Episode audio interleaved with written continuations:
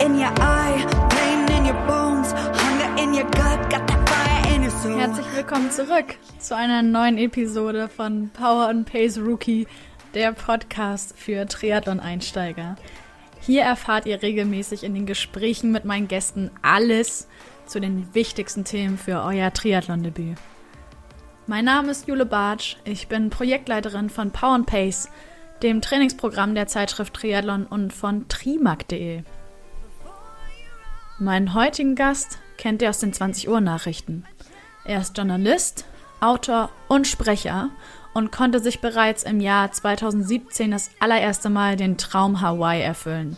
Genau dieses Ziel strebt er auch für das kommende Jahr 2022 noch einmal an. Ich spreche in der aktuellen Episode mit Thorsten Schröder und gemeinsam unterhalten wir uns über den Umgang mit der eigenen Nervosität vor dem Wettkampf.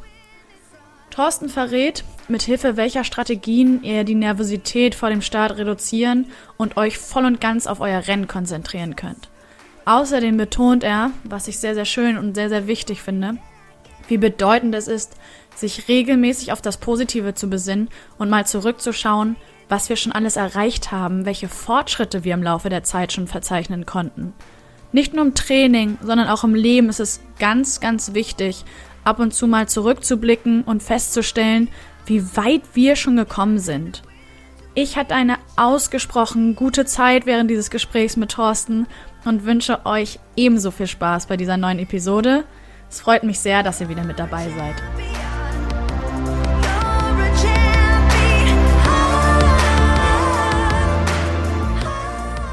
Hallo Thorsten, ich freue mich sehr, dass du heute hier bist. Vielen, vielen Dank für deine Zeit.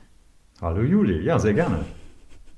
Ich frage meine Gäste am Anfang der Folge natürlich immer erstmal, ob sie Lust haben, sich vorzustellen. Also, wer bist du, Thorsten?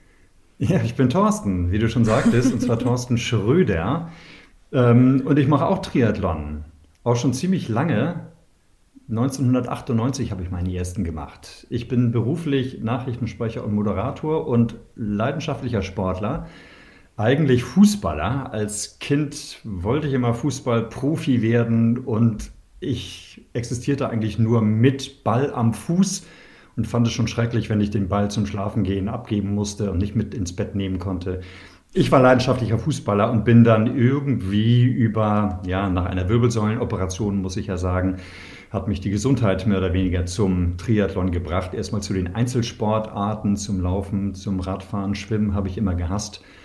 Aber das ist dann irgendwann auch gekommen, sodass ich es zumindest akzeptiert, akzeptiert habe. Später habe ich sogar geliebt. Also aktueller Stand ist, ich liebe Schwimmen und das auch schon seit vielen Jahren. Genauer gesagt, seit ich mit der Langdistanz angefangen habe. Ähm, ja, also so bin ich dann zum Triathlon gekommen, erstmal die Einzelsportarten absolviert und dann irgendwann auch zusammengesetzt zu einem Triathlon, aber dann eher zufällig, weil mich ein Kumpel mal gefragt hat, hatte, ob ich zu einem Triathlon mal mitkommen wollte und es ausprobieren wollte. Also bin jetzt mittlerweile Hobby-Triathlet und ähm, freue mich jedes Mal, wenn dann auch wieder ein Re- Rennen stattfindet. Ja, das kann ich mir gut vorstellen. Jetzt äh, hast du mir schon einiges vorweggenommen, was gar nicht schlimm ist, weil ich glaube, es, es gibt nichts Besseres, als von der Person selbst zu hören, wer sie so ist und was sie so macht. Also eigentlich vielen Dank dir dafür. ich hätte es wahrscheinlich besser wiedergeben können. Jetzt hast du ja 2019 dein Buch veröffentlicht mit Mhm. jeder Faser mein Weg zum härtesten Triathlon der Welt. Und ich würde mal behaupten, spätestens zu dem Zeitpunkt, wenn es nicht vorher sowieso schon bekannt war, wusste nicht nur Triathlon Deutschland, dass du neben deinen Jobs auch ein sehr zeitintensives Hobby betreibst, sondern dann war es, sag ich mal, allgemein gültig und auch allgemein bekannt. Jetzt hast du schon von deinem ersten Triathlon angefangen zu sprechen. Wie war denn deine Erfahrung damals? Was war für dich das Besonderste an dem ersten Wettkampf?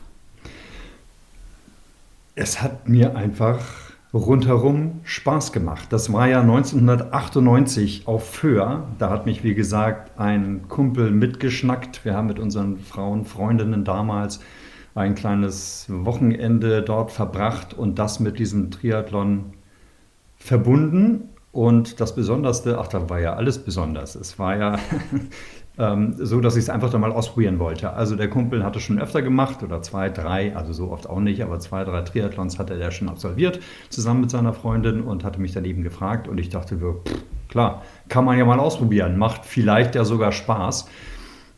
Und besonders war, dass die Nordseewellen dann verdammt hoch waren und ich da mehr rauf und runter geschleudert wurde, als ich vorwärts kam. Ähm, also ich fand das Schwimmen, wie ich ja auch schon gesagt habe, grundsätzlich ja nicht so wahnsinnig toll und fand es da auch nicht so toll. Aber dann fand ich es doch lustig, ähm, auf dem Fahrrad mich ein bisschen mit meinem Kumpel zu betteln und beim Laufen dann auch. Aber alles auf einer kompletten Spaßebene, weil auch die Konkurrenz war auch eher so, dass das Familienväter waren, glaube ich, die einfach mal kurz dem Sandburgen bauen mit ihren Kids entfliehen wollten und die vorher gerade noch den Kindersitz von ihren Rädern abgemacht hatten. Da war nicht so wahnsinnig viel Professionelles dabei, sondern wir haben es alle als Spaß gesehen. Das Professionellste war noch mein Kumpel, der tatsächlich einen Triathlon-Aufsatz auf seinem Rad hatte. Ich hatte ein normales mhm. Rennrad, aber immerhin auch schon mal ein Rennrad. Das fand ich auch schon toll. Ähm, also es war reiner Spaßfaktor, aber es hat auch wirklich irre viel Spaß gemacht. Das weiß man ja vorher auch nicht so richtig, ob ich das dann wirklich als einmalige Juxerei ansehe und dann denke, ja gut, okay, das war's, muss aber auch nicht öfter sein. Es war genau das Gegenteil. Ich habe gesehen, das war's und bitte mehr davon, sehr viel mehr davon, macht tierisch Spaß und deshalb sind wir auch gleich, weiß nicht, ob es die nächste Woche war, auf jeden Fall sehr, sehr zeitnah sind wir dann auch zum nächsten kurzen Triathlon gefahren nach Gudo also in Mecklenburg-Vorpommern haben wir den nächsten Triathlon dann gleich absolviert. Also ich war von da an wirklich infiziert. Ja, das sage ich auch immer, infiziert. Aber das klingt ja. echt nach nur, nach nur Spaß. Es war nur Spaß. Vom ersten Punkt an. Ja, ja, ja, genau. Und es war ja wirklich nur einfach mal probieren. Da gab es jetzt kein Rookie-Programm, mit dem ich mich dann intensiv darauf vorbereitet habe, sondern naja, ein bisschen gelaufen bin ich eh schon. Ich bin viel Rad gefahren. Damals hatte ich schon 98 oder hatte ich schon sehr, sehr viele Radtouren, Radreisen hinter mir, mit denen ich ähm, ja auch sehr viel für meine Ausdauer getan habe. Die Ausdauer brauchte ich nun zu dem Zeitpunkt noch nicht für eine, für eine Sprintdistanz. Aber ich saß da auch schon sehr viel auf dem Fahrrad in meinen Sommerurlauben und habe da hunderte oder mehrere tausend Kilometer dann jeweils in den Urlauben abgerissen auf dem Fahrrad. Das ist mir natürlich auch zugute gekommen, deshalb bin ich auf dem Rad, naja, gut, auf der kurzen Strecke sowieso nicht, habe ich jedenfalls nicht schlapp gemacht, sondern hatte da schon eine ganz gute Kondition. Und ähm, wenn du dann auch im Kampf gegen den Wind nicht völlig abschmierst, sondern siehst, dass du da mithalten kannst, dann ist es natürlich auch ein schönes Gefühl. Und ähm, ja, ich bin dann, das ist natürlich auch dann nett, Neunter geworden von, ich glaube, 51 wie gesagt, damals noch sehr kleine mhm. Veranstaltungen, ähm, aber immerhin einstellig. Das motiviert dann vielleicht auch nochmal so ein bisschen. Und so hat es wirklich rundherum Spaß gemacht. Ja, super. Ist eigentlich das perfekte Zeichen, was du hier setzt. Für alle ja. Zuhörerinnen und Zuhörer. Also es kann auch so laufen, dass man von Anfang an sagt, so, ich habe da Bock. Also so kommt das gerade rüber. Da war, ja, da war kein Zweifel und nichts. Nee, es war erstmal ein Versuch wert, ne? Also mhm. einfach nur so aus Lust und ja, klar, machen wir einfach mal. Einfach mal ausprobieren und dann zu sehen, dass es wirklich was Tolles ist. Das war mir ja nicht klar, als ich an den Start gegangen bin. Und erst recht nicht, als ich aus dem Wasser gekommen bin. Da fand ich es ja auch noch eher schrecklich, weil ich dann auch zweimal in den Strandsand geklatscht bin, weil die Nordseewellen mich so hin und her gewirbelt haben, dass so der Gleichgewichtssinn ein wenig darunter gelitten hatte. Mhm. Und ich auf dem Weg zum Rad dann, naja, nicht so ganz Herr meiner Sinne und meiner Beine gewesen bin und meines Gleichgewichts und somit hingeplumpt bin. Das war jetzt nicht so der erfolgreiche Einstieg in den Triathlon. Aber irgendwie war das ein, ich sag's nochmal, habe ich schon erwähnt, es war ein großer Spaß. Ja, doch, ein, zwei Mal ist das Wort schon gefallen. Ah, okay.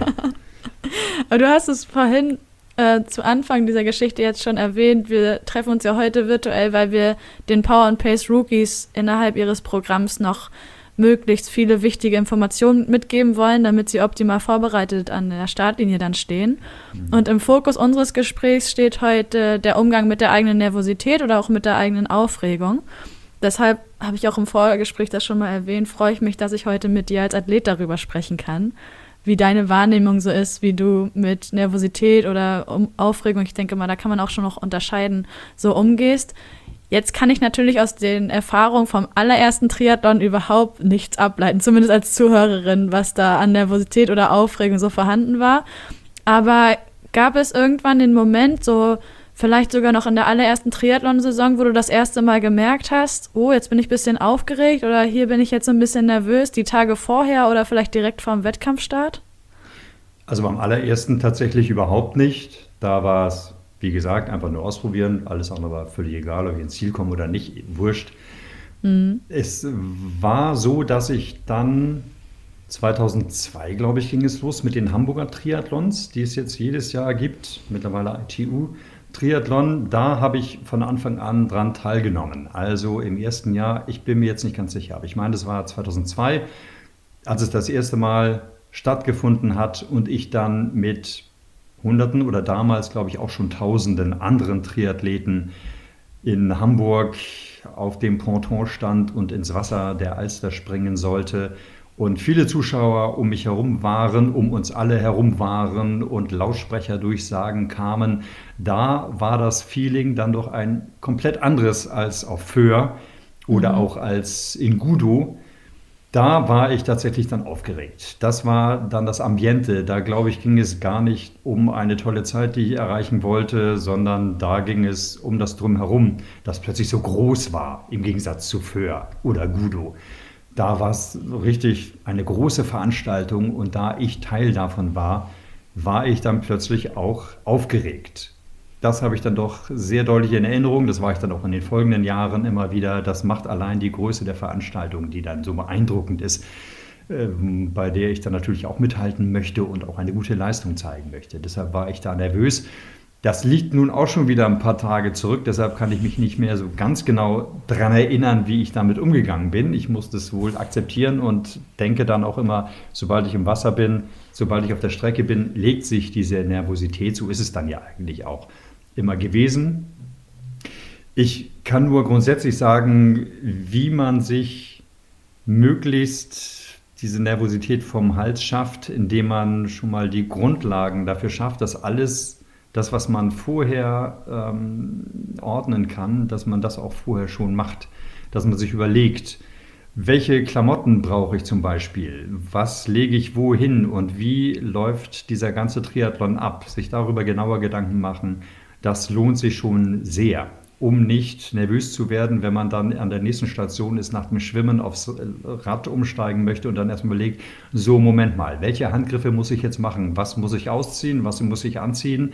Und in welcher Reihenfolge ist es jetzt am geschicktesten? Und wo muss ich eigentlich hin? Und wo stand eigentlich mein Fahrrad? Also mhm. sich vorher schon genau Gedanken machen, was, wo, wie zu tun ist und auch wo das Fahrrad steht zum Beispiel, um es nicht nachher noch lange zu suchen. Ähm, das ist jetzt natürlich möglicherweise bei dem Rookie-Programm, je nachdem, wie die Lage dann ist, ähm, vielleicht gar nicht nötig, weil man weiß, das Rad steht im Keller, da muss ich nicht lange suchen, höchstens zwischen dem Gerümpel, wo stand das nochmal. Aber im Wettkampf dann, wenn du die lange Reihe an Fahrrädern hast, dann musst du schon wissen, wo das Ganze steht. Also eine gute Planung ist das A und O, denn das Ganze, so ein Triathlon, ist auch eine kleine logistische Herausforderung. Und wenn du da gewisse Vorkehrungen triffst, dann ist es schon sehr sinnvoll. Absolut. Und das hilft eben allgemein und ungemein, die Nervosität abzubauen. Darüber musst du dir dann keine Gedanken machen. Mhm. Das ist nachher beim, ich weiß nicht, ob ich das jetzt schon alles ausführen soll. Unbedingt. Äh, Achso, okay, gut, dann mache ich das. Aber es ist natürlich, geht los natürlich damit, dass du ähm, dir überlegen musst, ach so, zum Beispiel kannst du mit so kleinen Schlappen, ähm, was, was machst du, wenn du zum Wasserstart, zum Schwimmstart läufst? Da kannst du Latschen anziehen. Was machst du aber mit den Latschen, ähm, wenn du dann ins Wasser gehst? Und wo packst du deine Klamotten hin, die du benötigst? Da gibt es aber auch ganz unterschiedliche Dinge beim Ironman oder bei den Langdistanzen. Habe ich jetzt jedenfalls in den letzten Jahren immer so gehabt, dass da dann die Beutel ähm, an verschiedenen Ständern hängen. Da musst du dann wissen, wo dein Beutel hängt und wie das sortiert ist. Ich glaube, bei den kleineren Triathlons gibt es einfach nur so eine Box, in der du deine Sachen packst, in die du deine Sachen packst. Aber auch da kann man ja schon mal ein bisschen vorsortieren, damit man nicht in dieser Box dann rumwühlen muss ähm, und überlegen muss, was brauche ich jetzt? Ach ja, meine Laufschuhe, wo liegen die jetzt unter dem ähm, T-Shirt, das ich gleich noch überziehe, unter der Regenjacke, sondern das alles schon so ein bisschen in der Reihenfolge hinlege, wie ich die Sachen brauche. Also gerade der Wechsel vom Schwimmen zum Radfahren ist ganz wichtig und nachher beim Wechsel aufs Laufen, ja, da brauchst du natürlich vor allem, deine Laufschuhe. Aber da, auch da kannst du überlegen oder solltest vorher schon überlegen, da brauche ich ein Kohlenhydratgel oder brauche ich zwei Kohlenhydratgels.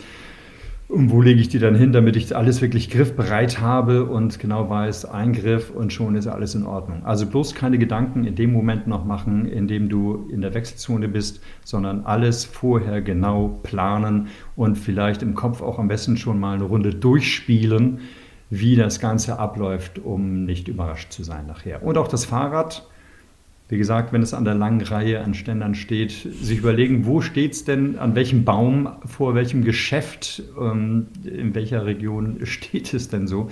Also auch das alles am besten genau durchspielen, dann kann einen nachher nichts mehr überraschen, dann steht man auch einigermaßen beruhigt schon mal am Start und weiß, okay, ich habe mich vorbereitet. Auch am Schwimmstart, auch da kann man sich nochmal oder sollte man sich auch nochmal orientieren.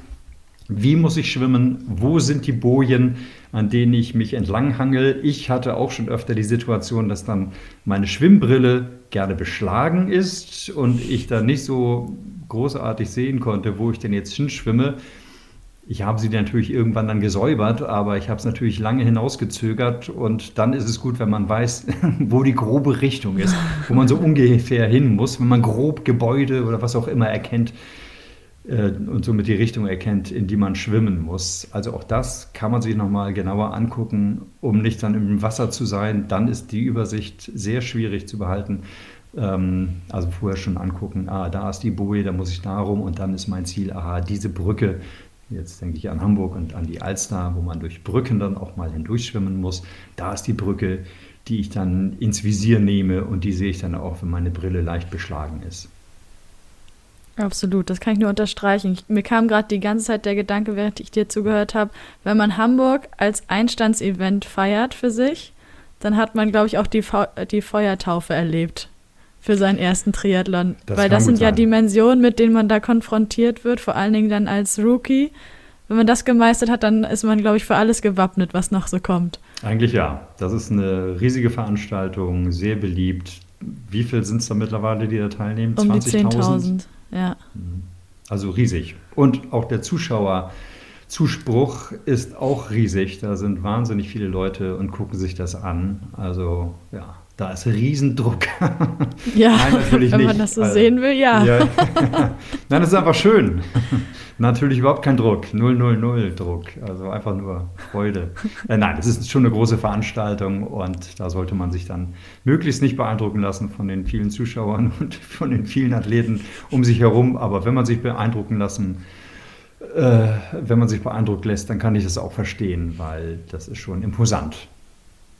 Ja, ich habe leider noch nicht teilgenommen, aber da vor zwei Jahren im Praktikum die vier Tage geholfen, mhm. vorzubereiten, nachzubereiten. Das ist schon absolut beeindruckend. Vor allem, wenn du selber Triathlet bist, dann erlebst du es ja nochmal ganz anders. Also mein Herz hat auch höher geschlagen, obwohl ich nicht mal teilgenommen habe. Das ist schon irre. Ja, ja schön, genau. Absolut. Ja, du hast es jetzt aus meiner Sicht sehr gut auf den Punkt gebracht und vor allen Dingen eigentlich gleich das Wichtigste zu Anfang des Gesprächs gebracht. Ich würde es mal zusammenfassen als Routine. Auch wenn es jetzt das allererste Event wäre, aber wenn man alles vorbereitet hat, vielleicht per Packliste beispielsweise und auch im Kopf mal durchgegangen ist, wie das alles abzulaufen hat, dann ist man auf jeden Fall gut vorbereitet und hat vor allen Dingen, wie du auch sagst, beim Schwimmstart im besten Fall den Kopf frei und ist vielleicht einfach nur noch aufgeregt, in Anführungszeichen nur noch, weil es gleich losgeht.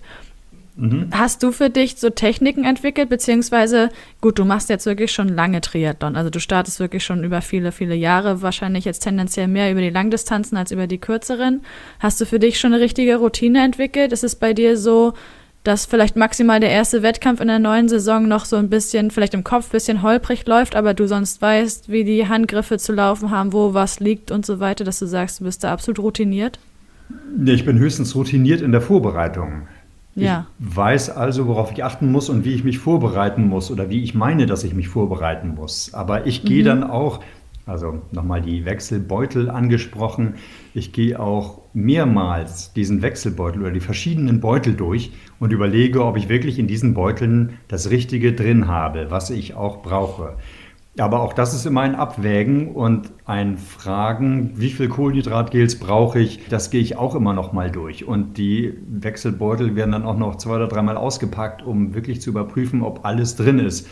Und am nächsten Morgen vor dem Start oder vor der Abgabe des letzten Beutels überlege ich dann auch nochmal, was muss da jetzt rein? Welche Klamotten für nach dem Rennen brauche ich dann auch? Also ich gehe das wirklich ein paar Mal durch und ich gehe auch, auch weil sich die Abläufe von Rennen zu Rennen durchaus unterscheiden, gehe ich dann auch wirklich nochmal durch, was ich genau mache, wenn ich aus dem Wasser komme, was ich mache, wenn ich vom Rad steige, ähm, ich überlege mir das alles sehr genau und wenn man die Beutel abgibt, dann ist man ja auch vor Ort und sieht, wo die Beutel hängen und hängt sie auch in der Regel selbst auf und guckt sich dann auch nochmal genau an, welchen Gang von diesen Beutelaufhängungen muss ich dann ansteuern, wenn ich vom Rad komme und wo muss ich danach weiterlaufen. Also auch das gucke ich mir und das machen die meisten oder alle die nachher nicht verwirrt sein wollen und erst dann suchen wollen. Das machen alle,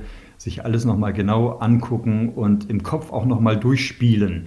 Also vielleicht kennt jeder so Bilder von Skifahrern oder von Hochspringern, die vor der Ausführung ihres Sprungs oder ihres Laufs im Kopf nochmal den Ablauf gleich durchgehen und dann stehend irgendwie so von einer Seite zur anderen schwanken. Die gehen nochmal ihren Lauf mental im Kopf durch um das alles durchzuspielen, um einigermaßen sicher zu sein. Und so, also nicht wankend und schwankend, aber so ähnlich mache ich das dann auch. Ich stelle mir dann eben vor, wie ich mein Rad abgebe und wo ich dann hinlaufe. Und, oder vorher, wenn ich aus dem Wasser komme, wo ich dann entlang laufe und welche Handgriffe ich dann mache.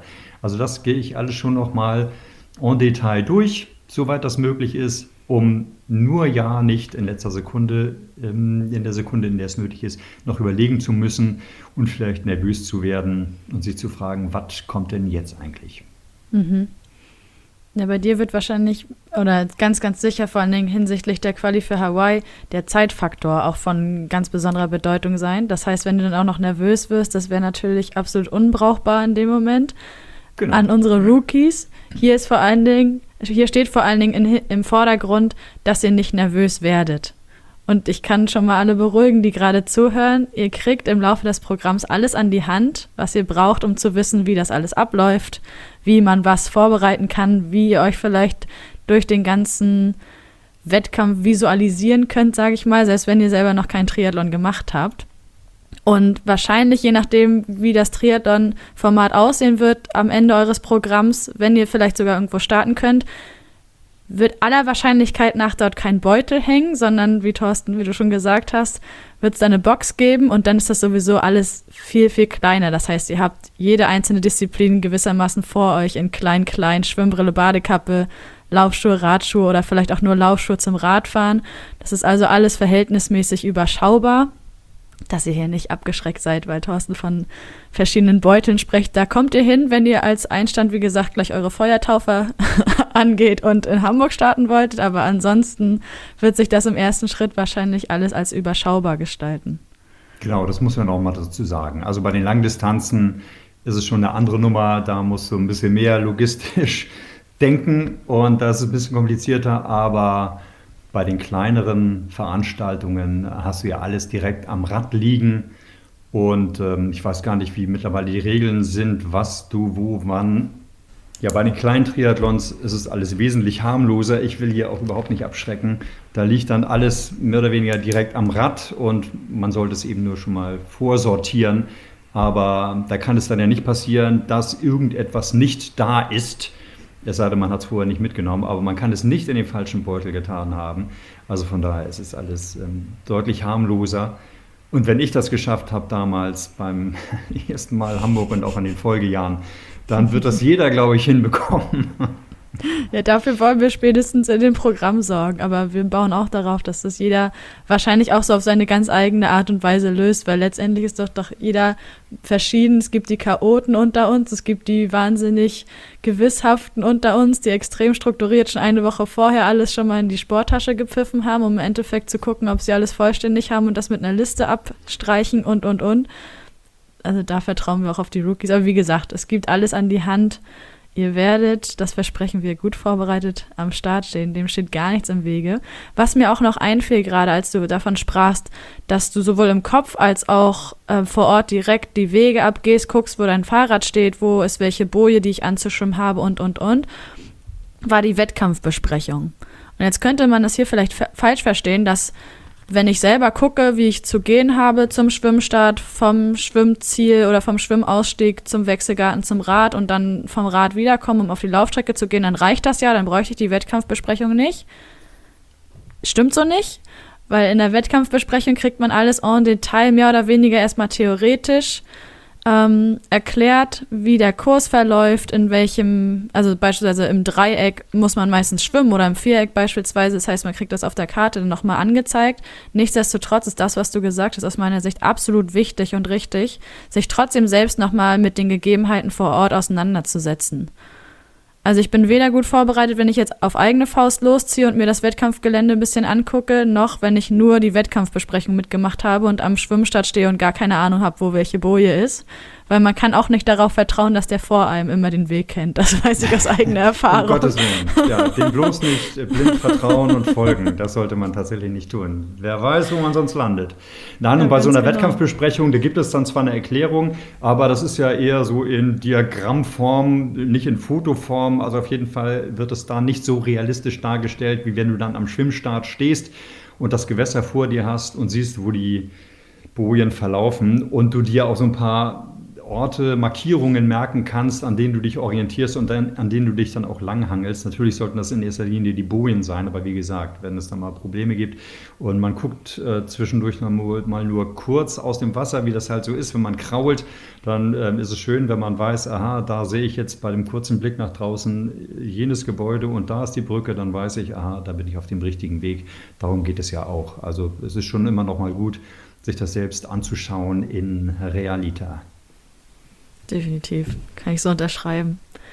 Ich würde gern einen kleinen Sprung machen, weil ich auch mhm. gemerkt habe, bei den kurzen Distanzen hast du dich aufgehalten, aber dann doch die längeren für dich entdeckt.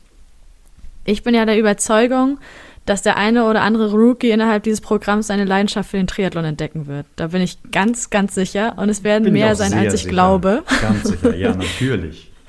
ich meine, wir haben hier zwei Vorzeige. So ja, zwei Vorzeigesportler im Sinne von, wir wurden ruckzuck von diesem Virus infiziert. Und jetzt ja. haben wir das, jetzt haben wir das Desaster. Nicht wirklich, also es ist ein unfassbar guter Sport. Das heißt, ich gehe natürlich demnach auch davon aus, dass einige von diesen ganz bald von Hawaii träumen werden. Jetzt hast du deinem Werdegang als Triathlet 2017 einmal die Krone schon aufgesetzt. Mhm. Und nichtsdestotrotz sage ich, Mensch bleibt Mensch, ob du jetzt auf eine Langdistanz gehst oder vor dem Start einer Langdistanz stehst oder vor dem Start einer Kurzdistanz oder was weiß ich. Ist ja dann doch jeder verschieden und ist vielleicht trotzdem jeder vor der entsprechenden Distanz aufgeregt. Wie hat sich so die Nervosität oder die Aufregung bei dir im Laufe der Zeit und auch in der Entwicklung zu längeren Distanzen verändert? Die ist natürlich auch bei dem Ironman da und die ist natürlich ehrlich gesagt noch größer geworden, aber das hängt sehr damit zu tun, dass diese Strecke beim Ironman oder bei der Langdistanz gibt ja auch noch Ostseeman und Challenge und was auch immer. Diese Langdistanz jedenfalls ist ja jeweils die gleiche Distanz auf den verschiedenen ähm, Teilstrecken. Diese Nervosität ist größer geworden, weil die Strecke einfach so irre lang ist und du nicht wirklich weißt, was auf diesen 226 Kilometern alles passiert. Und da kann natürlich deutlich mehr passieren, als wenn du über die Sprintdistanz an den Start gehst oder auch über die olympische Distanz. Deshalb ist die Nervosität deutlich größer geworden und das äußerte sich und äußert sich nicht nur bei mir, sondern wie ich dann auch gehört habe, bei vielen anderen so, dass die Nacht davor einfach grauenvoll ist und man sehr wenig schläft oder mhm. beziehe ich mal auf mich. Ich schlafe sehr wenig. Im Extremfall vielleicht nur ein Stündchen. Das hatte ich einmal 2014. Daran erinnere ich mich leider sehr leidvoll. Oder vielleicht drei oder vier Stunden, wenn man es gut gemacht hat und richtig gut schlafen kann. Ähm, deshalb ist die Nacht davor relativ kurz. Wichtiger ist aber das ist dann auch zu bedenken. Die Nacht davor, wiederum die vorletzte Nacht, wenn man da gut geschlafen hat, dann ist die Nacht ohne Schlaf am in der Nacht vor dem Wettkampf merkwürdigerweise nicht so wichtig. Man schafft es trotzdem, wie ich das dann selber an mir erlebt habe.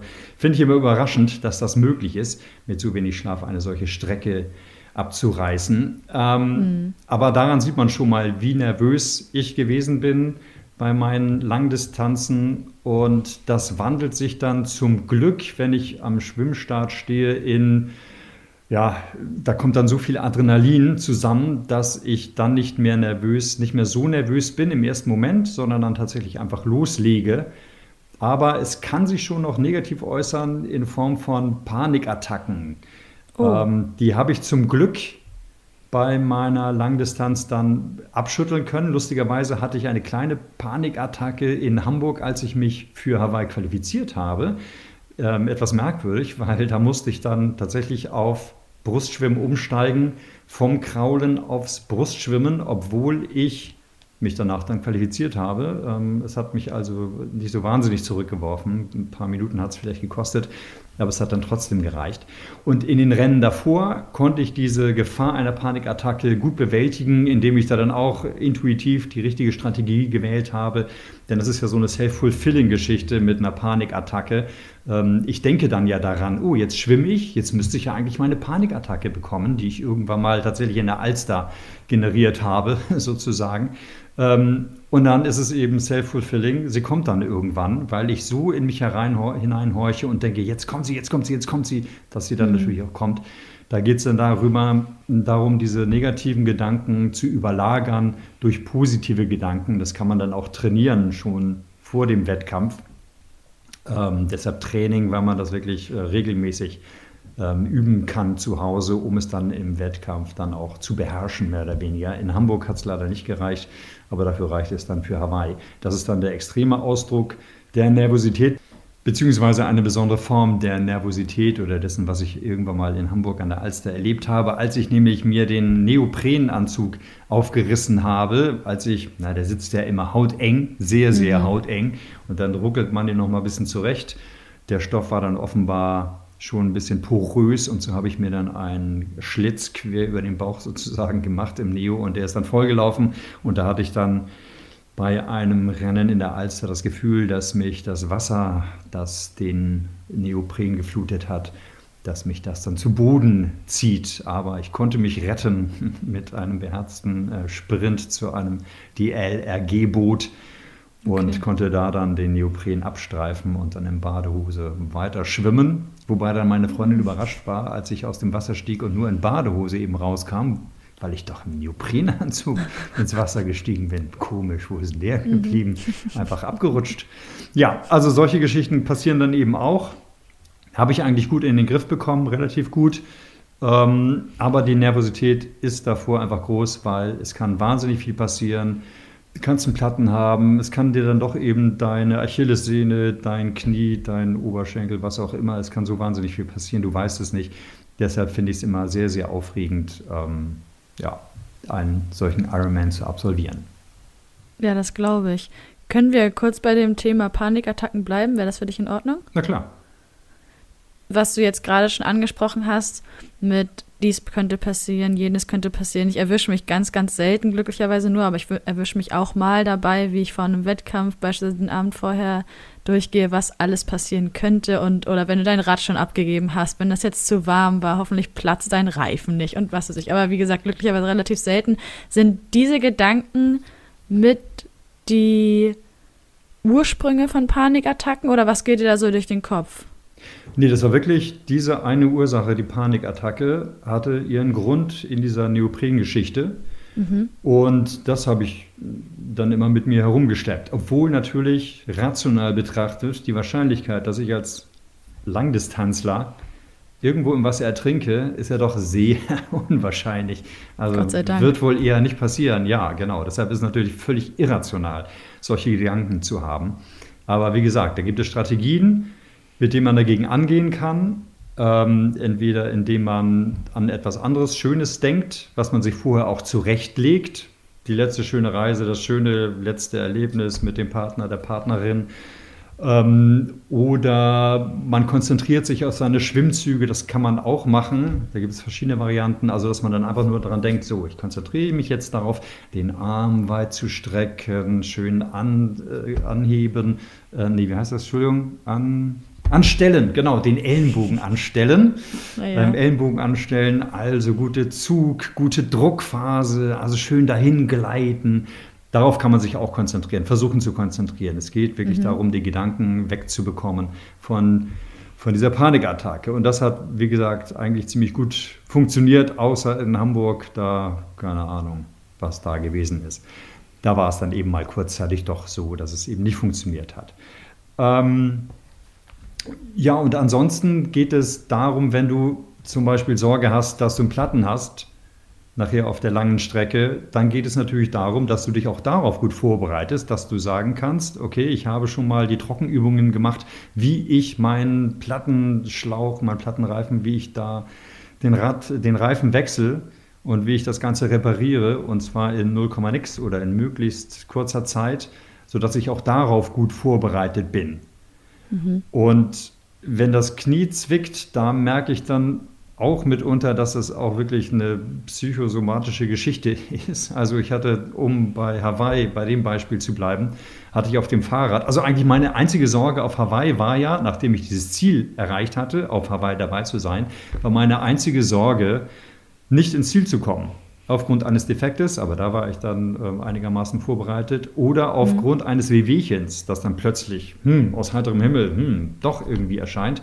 Und da hatte ich dann auf dem Fahrrad tatsächlich so ein paar Knieprobleme plötzlich. Ha, eigentlich völliger Unsinn, weil die hatte ich bis dahin noch gar nicht. Das muss mhm. also irgendwas Psychosomatisches gewesen sein, aber ich gebe zu, davon loszukommen, das fiel mir da nicht leicht, sondern ich habe dann irgendwann während des Laufens gemerkt, ey, Moment mal, vorhin beim Radfahren hattest du noch Knieprobleme, aber die hast du jetzt null, gar nicht. Oh. Also das war schon ein Ausweis dafür, dass da eher die Psyche mir dann ein, ein kleines Bein gestellt hat und dass da kein realer Hintergrund ist.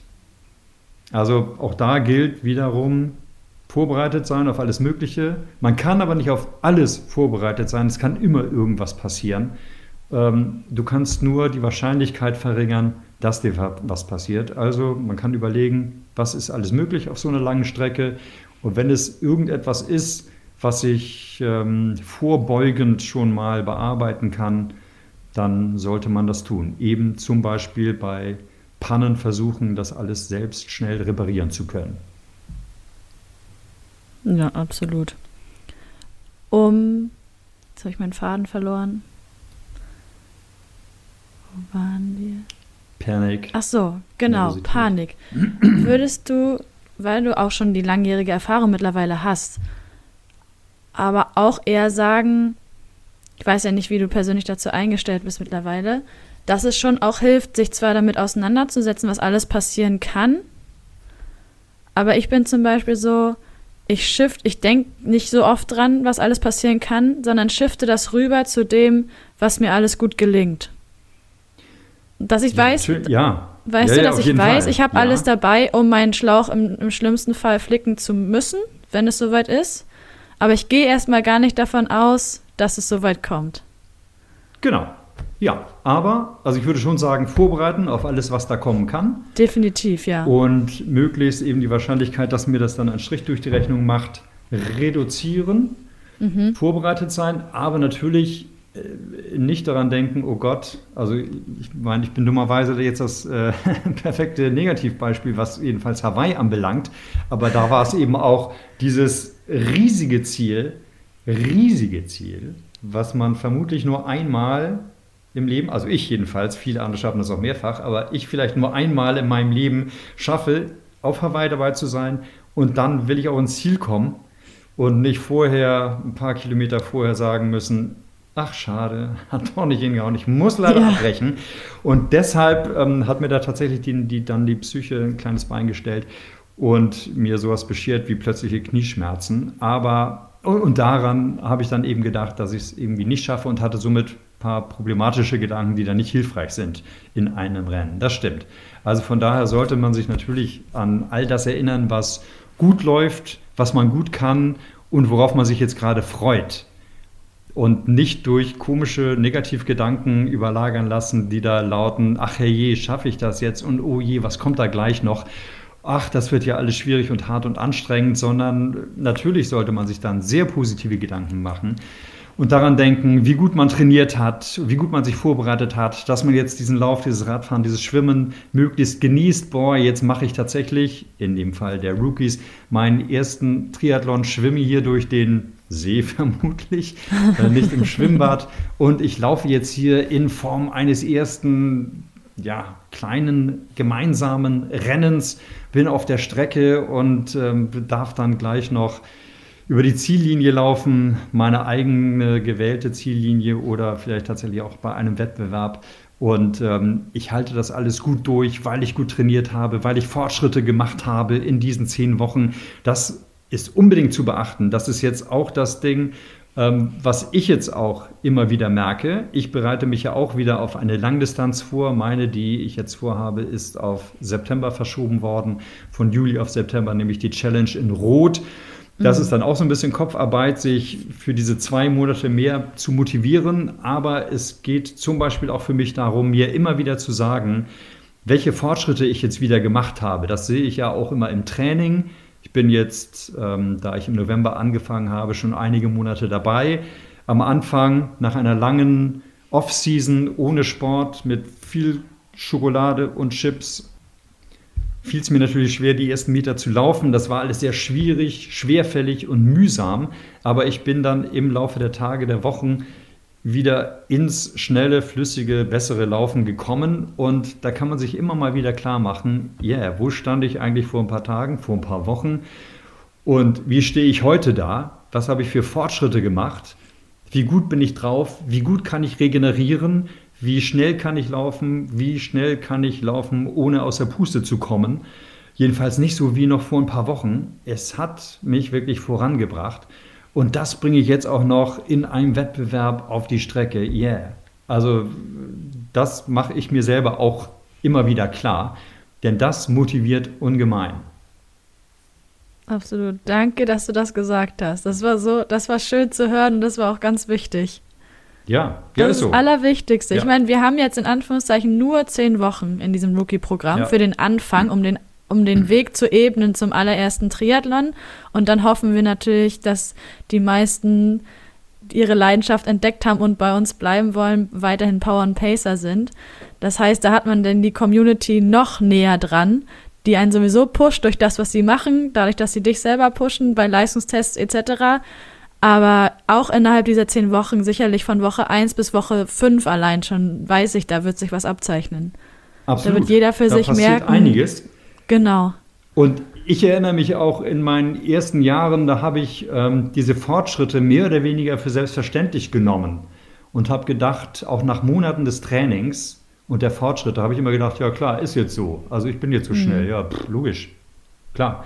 Aber ähm, jetzt versuche ich mir schon noch deutlich klarer zu machen, dass ich ja wirklich regelmäßig trainiert habe, wirklich was investiert habe und dass sich das auszahlt und dass das wirklich großartig ist zu sehen, dass ich Fortschritte mache und diese Trainingswochen so wahnsinnig viel bringen. Also wirklich diesen Zustand von vor ein paar Wochen, als man angefangen hat, sich bewusst machen und den Zustand, den man jetzt erreicht hat. Und das finde ich immer wieder klasse, denn, also, ja, wie gesagt, jetzt auch gerade vor, wie, wie viele Monate ist jetzt her? Fünf Monate, als ich aus der Off-Season kam. Das mhm. ist wirklich kein Vergleich zu dem, was ich jetzt natürlich zu bieten habe an sportlicher Leistung. Super. Und das geht auch in kleinerem Rahmen ähm, für den Anfang, für die ersten Wochen bis zu zehn Wochen im Rookie-Programm.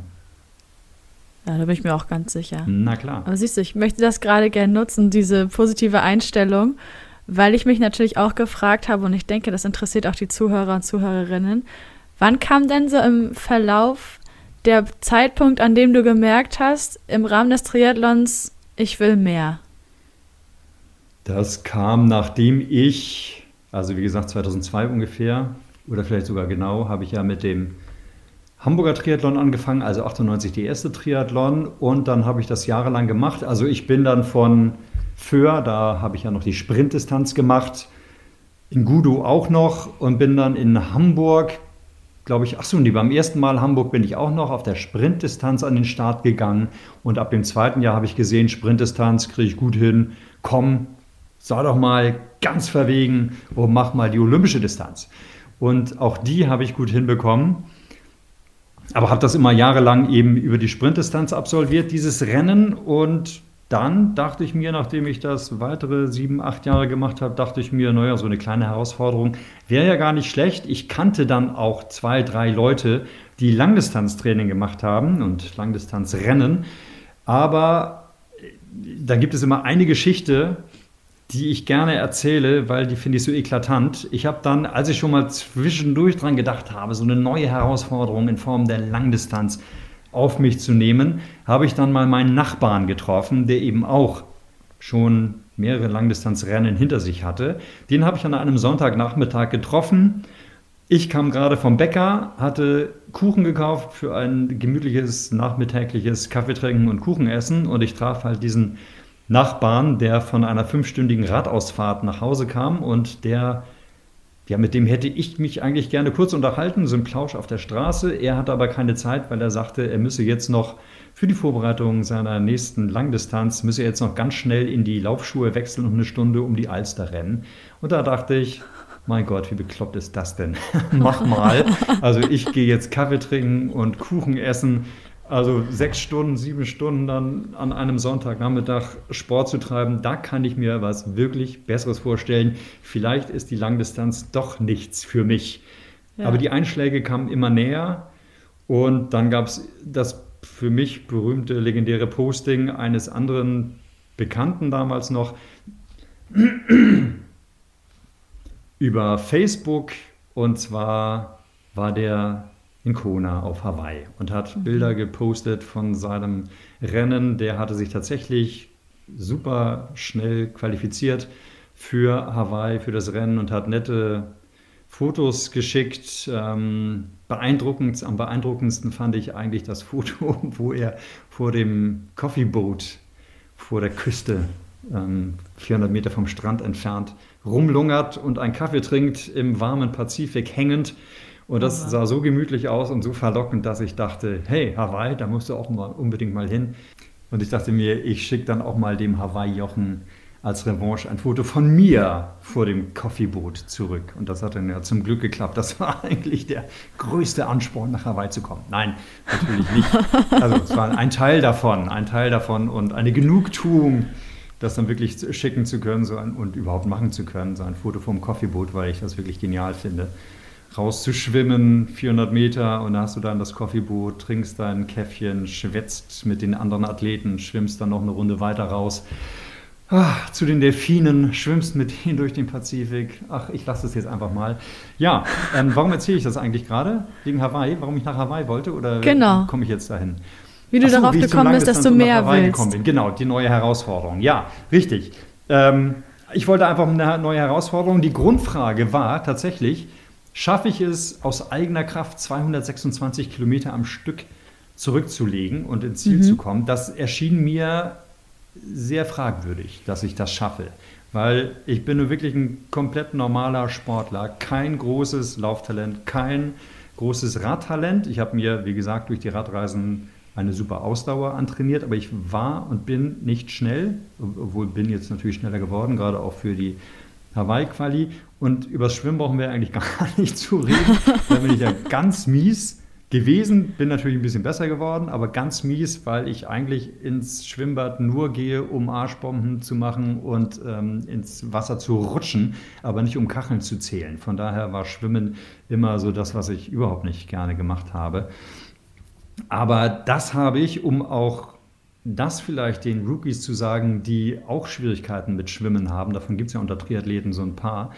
Ähm, ich habe durch den Langdistanz-Triathlon das Schwimmen lieben gelernt. Ich fand es großartig.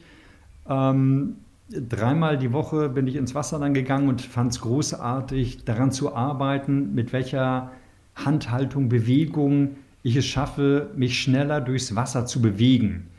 Ähm, und das Finde ich übrigens auch grundsätzlich eine großartige Geschichte, die ich eigentlich erst durch das Training für die Langdistanz erfahren habe. Das ist ja bei euren Rookies jetzt noch ein bisschen anders. Ähm, ich habe diese, die vorherigen kurzen Triathlons habe ich immer auf eigene Faust gemacht. Da hatte ich keinen Lauftrainer oder jemand, der mir mal gezeigt hat, wie man am besten lauf, läuft, welche Lauftechnik man anwendet, wie man richtig schwimmt, welche Schwimmtechniken es gibt. Hatte ich überhaupt nicht. Bin einfach ins Wasser gestiegen, bin geschwommen, bin gekrault, in Anführungszeichen muss ich wahrscheinlich sagen, und bin einfach gelaufen, so wie ich glaubte, man, dass man läuft. Und durch das Ironman-Training, Langdistanztraining, habe ich mir jeweils eine Stunde lang für eine Stunde einen Trainer genommen, der mir mal ein bisschen was übers Laufen gezeigt hat. Ich war Fersenläufer und habe meine Energie wunderbar durch das Auftreten mit der Ferse in den Boden abgegeben und war somit so ineffektiv, wie man nur ineffektiv sein kann. Und beim Schwimmen habe ich ja auch nie kapiert, wie man das Wasser in Anführungszeichen, äh, Anführungszeichen greifen kann. Ich erinnere mich da immer gerne an den Ausspruch einer Weltklasse-Schwimmerin aus Deutschland, Britta Steffen, die irgendwann mal in einem Interview gesagt hatte, das ich gesehen habe, ähm, ich habe heute das Wasser nicht zu fassen bekommen, deshalb war ich nicht so gut und habe halt keine Goldmedaille gewonnen. Und ich dachte mir, gut, das Wasser fassen, das ist schwierig. Es ist nämlich flüssig. Wie willst du das Wasser fassen? Aber mit entsprechenden Übungen ist es, und das finde ich so genial, ist es tatsächlich möglich, ein Wassergefühl zu bekommen und wirklich das Gefühl zu bekommen, ich kann das Wasser greifen, es wird zu etwas Festem in meiner Handfläche und ich kann mich daran abdrücken mhm. und komme dadurch tatsächlich schneller und geschmeidiger voran. Ich gleite durchs Wasser. Yeah, wie geil ist das denn?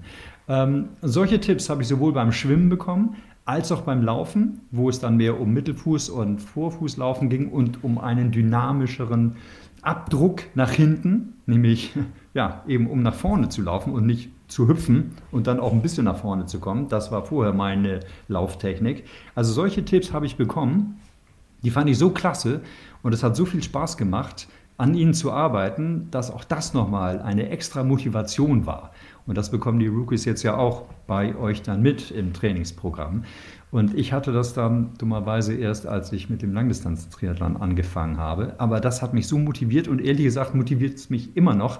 Neun Jahre nachdem ich nun meinen ersten äh, Langdistanz-Triathlon gemacht habe, ist es immer noch Motivation, weil ich habe noch genug Dinge, an denen ich arbeiten kann, an denen ich aber auch gerne arbeite. Zum mhm. Beispiel das Durchziehen des Arms, der Hand bis an den Oberschenkel. Ich komme sehr oft noch zu früh mit dem Ellenbogen wieder aus dem Wasser. Das ist eine Geschichte, an der ich arbeite, immer wieder und immer wieder und irgendwann werde ich das auch gelernt haben.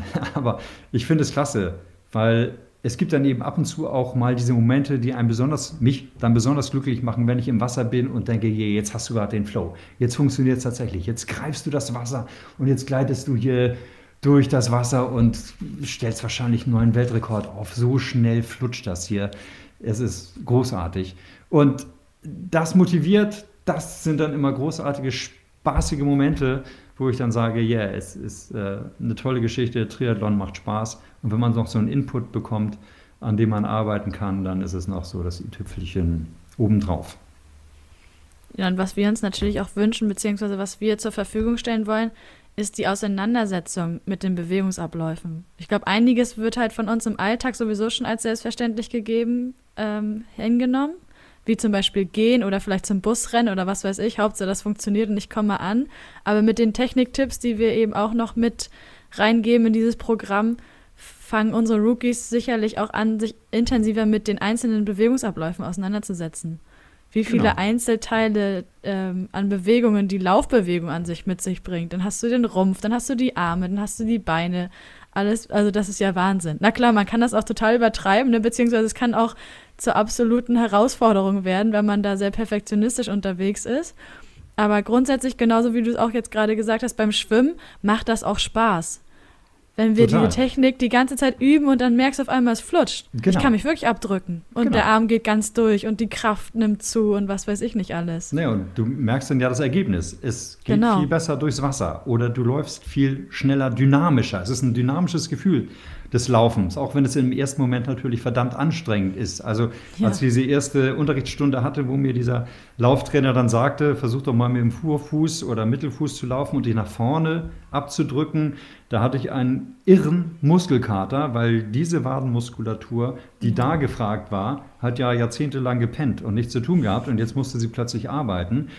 Ich hatte den Muskelkater meines Lebens, aber hatte eben auch die Motivation meines Lebens daran weiter zu arbeiten, weil das war richtig schönes Laufen. Da hat Laufen mhm. natürlich dann auch an sich nochmal viel mehr Spaß gemacht, als wenn ich da durch die Gegend stampfe ähm, und nur einen ineffektiven Laufstil habe. Es ist in der Tat richtig, was mich auch verwirrt hat am Anfang, waren die vielen einzelnen Elemente.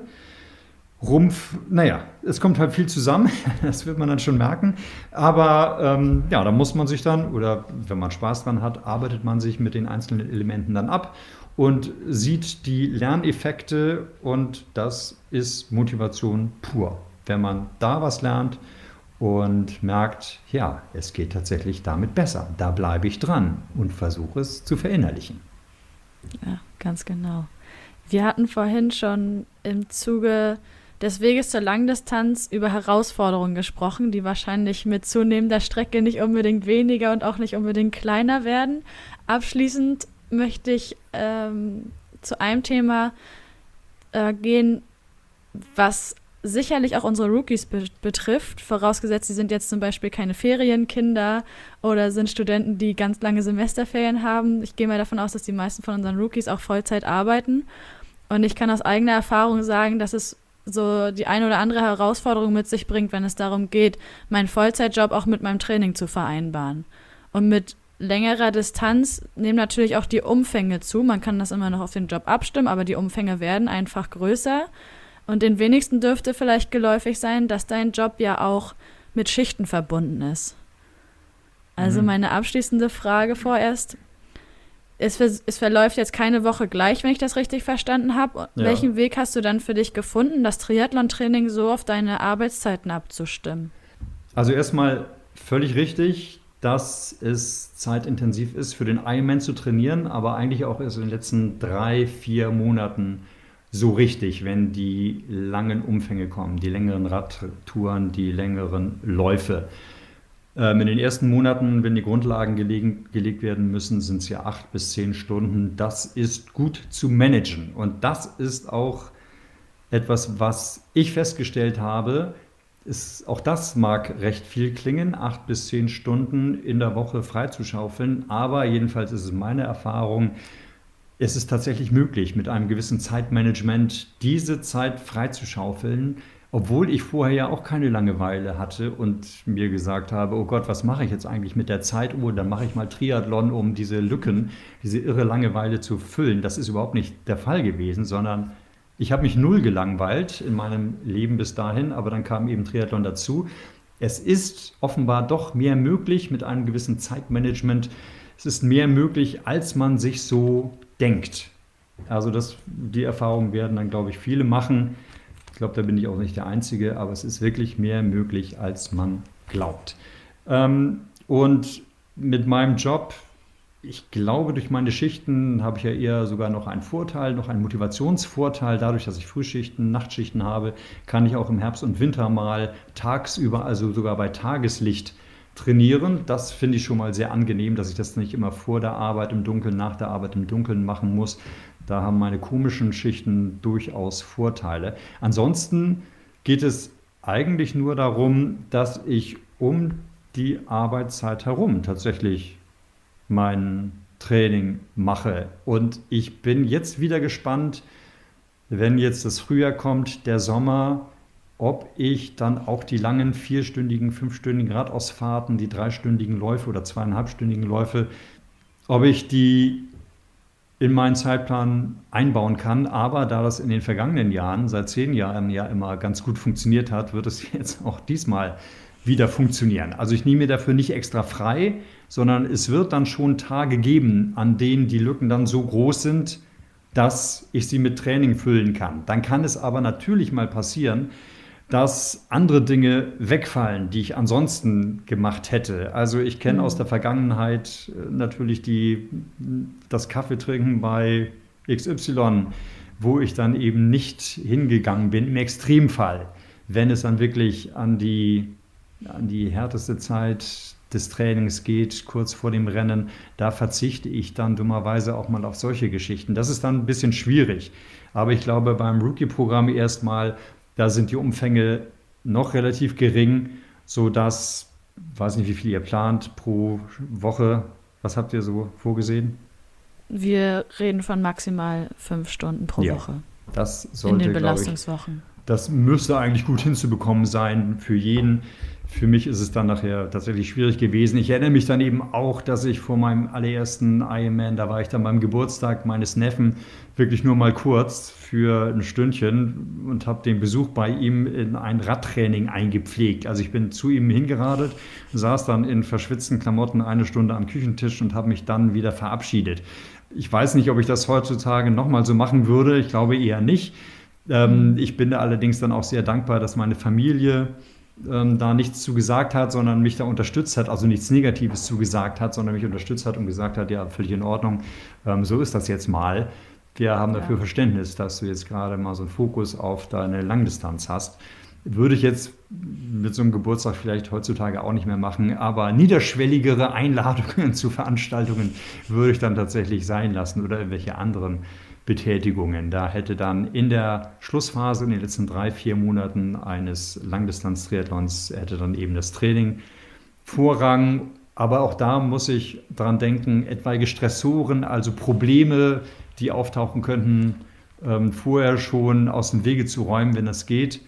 Also meine Freundin übernimmt dann netterweise, da bin ich ihr auch sehr, sehr dankbar, oftmals das Einkaufen, das Kochen, das Putzen, was wir uns, uns alles äh, teilen. Da sagt sie dann des Öfteren, komm, mach dein komisches Training. Nein, das Komische lässt sie weg. Mach dein Training.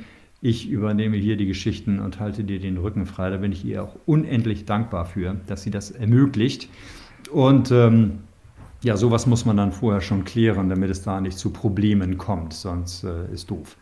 Ja, aber es hat bisher immer hingehauen mit einem gewissen Zeitmanagement und manchmal auch mit Hetze, das muss ich auch zugeben. Es wird dann schon mitunter mal ein bisschen stressig, wo ich dann von der Arbeit komme, sofort trainiere und dann bleibt eigentlich ja, gerade noch Zeit, die Kohlenhydratspeicher aufzufüllen danach und dann geht es ins Bett. Es kann dann schon hetzig werden. Aber bisher jetzt auch in den ersten fünf, sechs Monaten des Trainings war es noch nahezu gar nicht so. Ähm, da ist dann auch mal das Training ausgefallen, muss ich zugeben, an zwei Tagen in diesen sechs Monaten oder fünf Monaten, die ich jetzt trainiere, weil ich dann noch tatsächlich länger arbeiten musste als, als ursprünglich gedacht, an zwei Tagen hintereinander. Und dann geht halt nichts. Aber das ist ja auch in Ordnung. Das hält sich ja alles im Rahmen. Das kann passieren. Absolut. Jetzt war ich dann doch nicht bei der letzten Frage, weil das hast du jetzt mit ins Boot gebracht. Ich habe für mich festgestellt, dass es auch wichtig ist, wenn es einfach mal nicht unterzubringen ist, es nicht übers Knie zu brechen, das Training. Also wir sprechen natürlich jetzt gerade schon von Umfängen, die liegen weit über diesem Rookie-Programm, das ist klar. Nichtsdestotrotz ist es so, selbst wenn im Rookie-Programm, weil das Training gerade nicht passt, weil ich mich nicht so fühle oder weil ich irgendwie schlecht geschlafen habe, einen stressigen Tag hatte, dass es schon auch wichtig ist, darauf zu hören, wie es mir gerade geht und nicht auf Teufel komm raus zu sagen, ja, aber da steht eine Stunde Fahrrad, dann fahre ich eine Stunde Fahrrad. Also ja, grundsätzlich ja, genau. Also ein gewisser Druck ist ja vielleicht gar nicht so schlecht und manchmal muss man sich auch überwinden. Also nicht einfach nur ähm, der Lust und Laune nachgeben und zu sagen, ach nee, pff, nö, will jetzt nicht. Weil ich kenne es mittlerweile natürlich auch. Ähm, nach einem langen Arbeitstag denke ich mir, ach, gemütlich auf dem Sofa, dann lasse ich das jetzt einfach mal mit dem laufen, weil es auch draußen urselig aussieht und äh, nee, ist nicht schön, ich lasse es. Ähm, sondern dann gehe ich trotzdem raus, weil ich aber auch mittlerweile weiß, dieses Laufen, sobald ich draußen bin und zehn Minuten unterwegs gewesen bin, spätestens eigentlich nach zwei Minuten, nach einer Minute, nach fünf Schritten, weiß ich, es ist geil, draußen zu laufen, an der frischen Luft. Es macht Spaß, es tut mir gut, es erfüllt mich wieder mit Leben. Ich tanke eine Runde Frischluft und es ist toll, wenn ich auf der Strecke bin und es ist toll, wenn ich dann wieder zu Hause bin, dann habe ich mir das Sofa wirklich verdient und dann ist gut. Aber also manchmal so einen kleinen Schweinehund zu überwinden, wenn es um den Schweinehund geht, wenn man sich natürlich nicht fühlt, wenn man krank ist oder sich wirklich so schlecht fühlt, dann in der Tat besser lassen. Ich weiß auch noch, gerade in meiner ersten Ironman-Langdistanzsaison, da war ich dann auch mal krank und dachte, oh Gott, wenn ich jetzt eine Woche wegen dieser blöden Erkältung flach liege, dann entweicht sämtliche Konditionen. von mir. Die Muskeln hier am Oberschenkel sehe ich ja jetzt schon, wie die wieder schrumpfen. Da bleibt nichts mehr übrig von dem monatelangen Training und ich kann wieder von vorne anfangen. Das ist kompletter Schwachsinn. Das weiß ich mittlerweile und nehme eine Erkältungspause auch in der Tat locker, weil ich weiß, okay, das ist jetzt eine Pause, die muss ich meinem Körper auch gönnen und zwar komplett muss ich mich auskurieren. Da darf nichts nachbleiben. Ich darf nicht mit einem Rest einer, eines Infektes darf ich wieder auf die Strecke gehen, weil das kann auf das Herz gehen, auf die Herzkammern. Das ist alles ungesund, wirklich auskurieren, um dann wieder auf die Strecke zu gehen. Und ich habe von meiner Kraftkondition, von dem, was ich mir antrainiert habe, nichts verloren. Es ist alles gar kein Problem, mal ein paar Tage zu pausieren. Das ist wichtig zu verinnerlichen wenn man das von vornherein kann, ist gut. Ich musste erst diese Erfahrung machen, dass es mir nicht schadet, eine solche Pause einzulegen. Ich hatte genau diese Sorge, aber es macht überhaupt nichts. Und wenn es nach einem stressigen Tag dann auch wirklich gar nicht mehr geht, dann eben auch das Training sausen lassen, dann eben am nächsten Tag das Training wieder aufnehmen. Das ist völlig richtig. Nur nicht auf Teufel komm raus irgendwas machen müssen. Aber so den kleinen Schweinehund ab und zu mal zu überwinden, das äh, ist, glaube ich, gar nicht schlecht. Ja, ist auch wichtig, weil ich glaube, das macht letztendlich unter anderem uns Triathleten aus. Ja. Dass dieser Schweinehund immer ein bisschen kleiner wird. Ja, genau.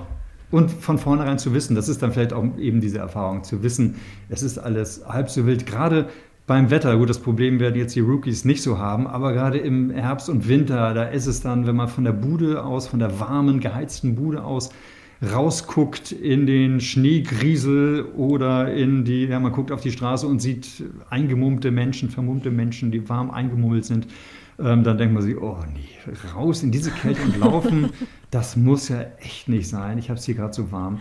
Aber da weiß ich dann wirklich mittlerweile, es tut gut. Und wenn ich dann zurückkomme in diese geheizte Bude, Bude denke ich, alle Fenster und Türen auf, Frischluft rein, hier ist die, die Luft total verbraucht, das halte ich ja nicht aus. Also es ist immer ein schöner Effekt.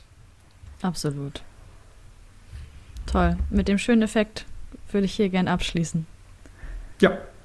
Also vielen, vielen Dank, Thorsten. Ich habe das eingangs schon mal gesagt, aber ich bin wirklich sehr, sehr dankbar, dass wir das Gespräch heute geführt haben, dass du dir die Zeit genommen hast. Und ich Na bin klar. mir sehr sicher, dass in dieser Zeit auch viel rausgekommen ist, was die Rookies für sich jetzt mitnehmen können. Das wäre woran schön. Woran sie sich anlehnen können und woran sie sich orientieren können für ihren weiteren Werdegang, hoffentlich zum Vollblut-Triathleten, sage ja, ich mal. Ja, ja, also herzlichen Dank und vielleicht und vor allen Dingen sehr, sehr gerne bis bald. Sehr gerne. Vielen Dank. Bis bald. Mach's gut. Das war die aktuelle Folge von Power and Pace Rookie. Ich hoffe sehr, dass sie euch gefallen hat und dass ihr doch einiges auch aus dieser Episode wieder mitnehmen konntet.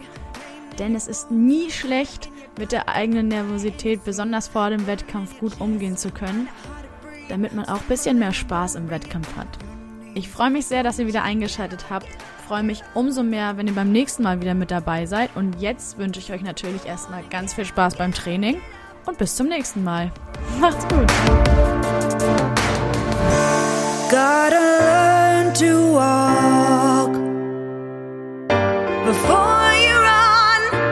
Gotta learn to win to be a champion.